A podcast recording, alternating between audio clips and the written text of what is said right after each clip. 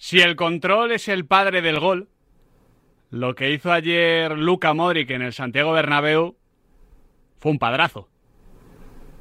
La forma en la que Luca intuye el movimiento de su maré, cinta con su cintura para dejarlo atrás y luego se habilita para disparar con su diestra, todo esto en un toque, está al alcance de muy poquitos. Modric siempre se ha caracterizado por aportar luz en la oscuridad. Lo hace además de la forma más sencilla y natural posible, sin adornos extra. Con simplemente dos toques, controló, regateó, se perfiló y marcó un golazo para que el Real Madrid sumara de nuevo los tres puntos en un partido que estaba bastante complicado.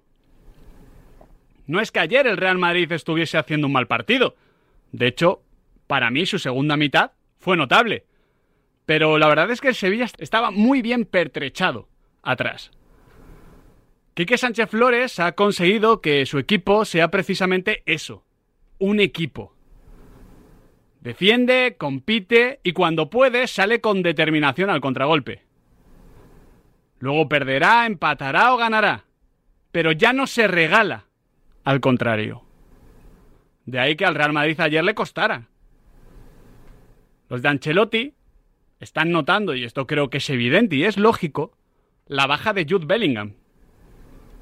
El inglés junta al equipo en defensa y lo hace imprevisible en ataque. Pero es verdad que en esta temporada el Real Madrid 2023-2024 tiene más vidas que un gato. Aunque menos que el Luka Modric. Yo a estas alturas de su carrera no sé qué es lo correcto en su situación. Porque si pienso en el Real Madrid, diría que un año más de Luca en este rol, pues es un pequeño lujo para el club, para el equipo y seguro que también para el vestuario. Pero si pienso en él, Luca Modric, imagino que aceptar ese rol es casi aceptar que tu tiempo ha pasado que estás para 20 minutitos en un partido en el Santiago Bernabéu, pero no para las grandes citas.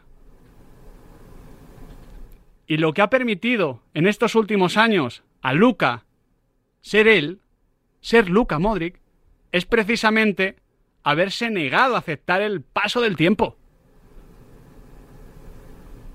Decida lo que decida, Modric ya tiene otra foto para la colección, con la que explicarle una carrera de leyenda a los nietos que algún día tendrá.